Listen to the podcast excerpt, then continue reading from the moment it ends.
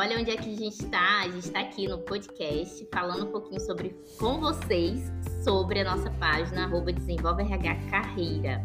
Você quer seguir a gente? Vai lá e vamos falar muitos conteúdos aí para você que quer ser analista de gente e gestão.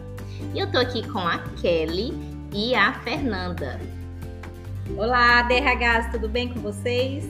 Quem quer ser aí analista de gente e gestão, participe das nossas redes sociais e acompanhe conteúdos aí de peso né, para ajudá-lo a iniciar nessa nova área dentro do RH, desse universo encantador e desafiador também. É isso mesmo, Manu e Fer. Estamos lá no Insta com vários conteúdos. Teve muitas mudanças no universo do trabalho e hoje, mais do que nunca, o analista de gente e gestão é um profissional muito requerido nas organizações, né? É um profissional bem importante porque ele não atua só com gente, sai daquela máxima, né, de que é só gente, só gostar de gente, e é um profissional que contribui também para o negócio, fazendo gestão. Quer saber um pouco mais? Vai lá no Insta e acompanha nossos conteúdos quentinhos. Não é, Manu? Não é, Fer? Com certeza, meninas. E aí, como estamos aqui, fizemos as nossas apresentações, vamos começar a falar um pouquinho hoje sobre recrutamento e seleção. Vocês sabem, né? Recrutar e selecionar é fundamental aí para quem quer ser analista de gente e gestão. Se você quer saber um pouco mais sobre esse conteúdo de forma mais densa, não deixa de nos seguir lá, que tem várias dicas, várias informações valiosas. E para começar, eu queria perguntar para Kelly, né?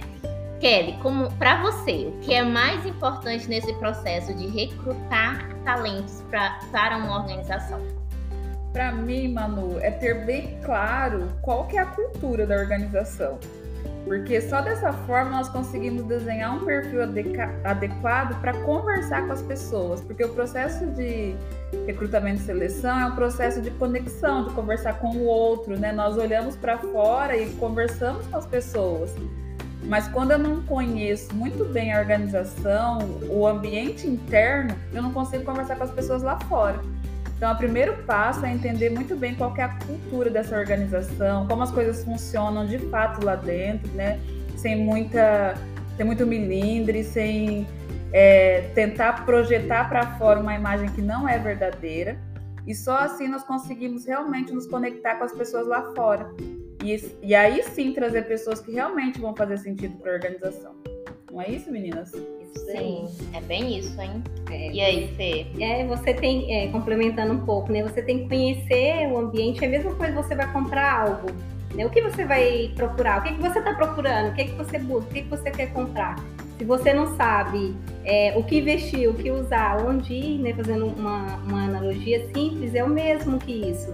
A gente tem que conhecer, saber as necessidades, tem que ter claro o que, que precisa e um grande desafio nosso, nosso, né? Enquanto analista de gente e gestão, é trazer essa consciência para o negócio e para os próprios gestores, de ter claro, primeiro, o que a gente precisa, o que a gente busca e o que é necessário, para daí a gente buscar aquilo que a gente precisa. É, e um grande desafio é você não ter isso alinhado e você sair atirando para todos os lados sem ter um recrutamento assertivo. Perde o tempo né, do RH, perde tempo de candidatos e hoje cada vez mais o tempo está escasso. Então a gente tem que ser, é, otimizar o nosso processo é, sendo assertivo, oferecendo aquilo que é a realidade, a necessidade do negócio, sem muito, muito enfeite e trazendo o que, que encaixa né, para aquela organização naquele momento.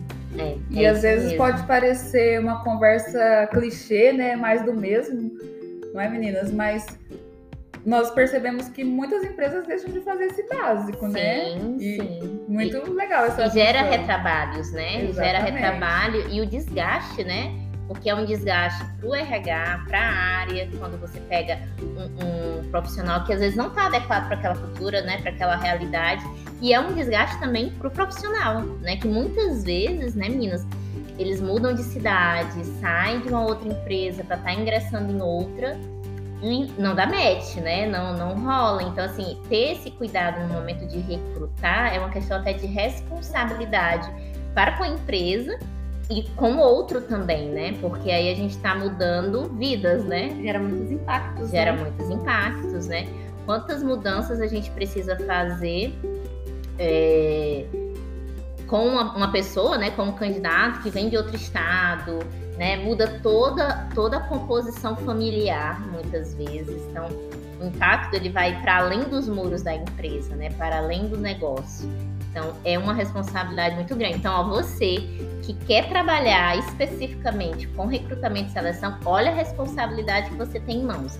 Sabemos que esse processo ele é feito com várias pessoas, né? O RH é, é, é o iniciante ali no sentido de, de, de fazer a primeira triagem, né? De ver realmente mas o processo também requer é, que a gente é, desenvolva as nossas lideranças, as pessoas que vão também fazer parte desse processo de recrutamento, para que a gente tenha aí é, o menor impacto possível, né?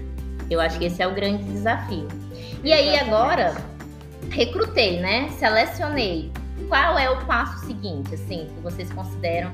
Ó, se for para me dar uma dica, o passo seguinte, depois que eu recrutei, selecionei uma pessoa, né? Tá ali para que essa pessoa tenha aderência e essa cultura na organização, qual seria aí uma dica para ser feita ou uma dica para o pessoal poder colocar em prática? É, sem sombra de dúvida, é ter um, um programa de integração né, é, estruturado, de forma que você consiga trazer essa pessoa para a realidade, inserindo ele nos processos, nas políticas, não só da área de trabalho, mas da própria organização, né, a cultura, a história é, aí no processo seletivo você já tem que trazer essas informações, é claro que o candidato também busca é, pesquisa sobre a empresa, até para a gente falar aqui se, se, gerou match ou não o fit cultural.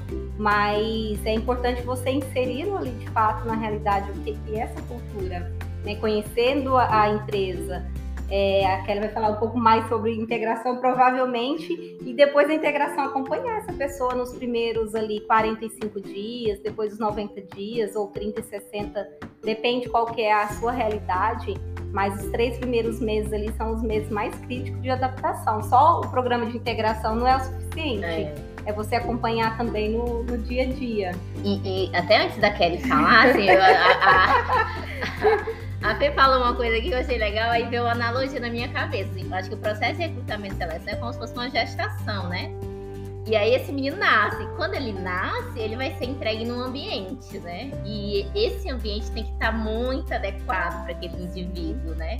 E muitas vezes a gente não tá com esse ambiente totalmente adequado. E agora Kelly tem. não, mas foi ótimo, porque era isso que eu queria falar. Porque assim, quando a gente trabalha essa questão de entender como que é a nossa cultura, quais são os aspectos informais invisíveis, né? Que aqueles de quando uma pessoa entra, como a gente trata, né? A, a, às vezes eu tenho alguém mais agressivo, eu falo, não, eu preciso de alguém agressivo. Mas quando ele entra no time, depois que fez a gestação, assusta. assusta. Não é a agressividade que eu realmente preciso, porque o time vai expelir esse bebezinho que acabou de chegar, né? Então eu acho que é, a integração, ela, eu encantei e ela não pode ser um processo de desencantar. O candidato não pode falar, poxa, foi uma mentira todo esse processo seletivo. Ela tem que reafirmar tudo que foi passado para ele durante a, o processo de seleção inteiro. É claro que aí ele tem uma visão mais real da empresa, mas ela tem, ele tem que trazer para eles mais certezas, né, de que realmente eu escolhi a empresa certa. E agora eu tenho certeza de que aqui é onde eu deveria estar e que é essa cultura, porque ele passa a ter mais certezas. Então, o processo de integração ele serve para isso, para que as pessoas tenham as certezas, eles conheçam com mais profundidade. E mentalizar, né, também Exatamente. essas pessoas nesse é novo para elas, é né? Novo. Como também é novo para a empresa aquela pessoa, Exatamente. né? O modo delas. A própria equipe, né? É... é ali fazer uma sinergia de quem está chegando com quem, preparar quem está recebendo é. também, ter esse alinhamento.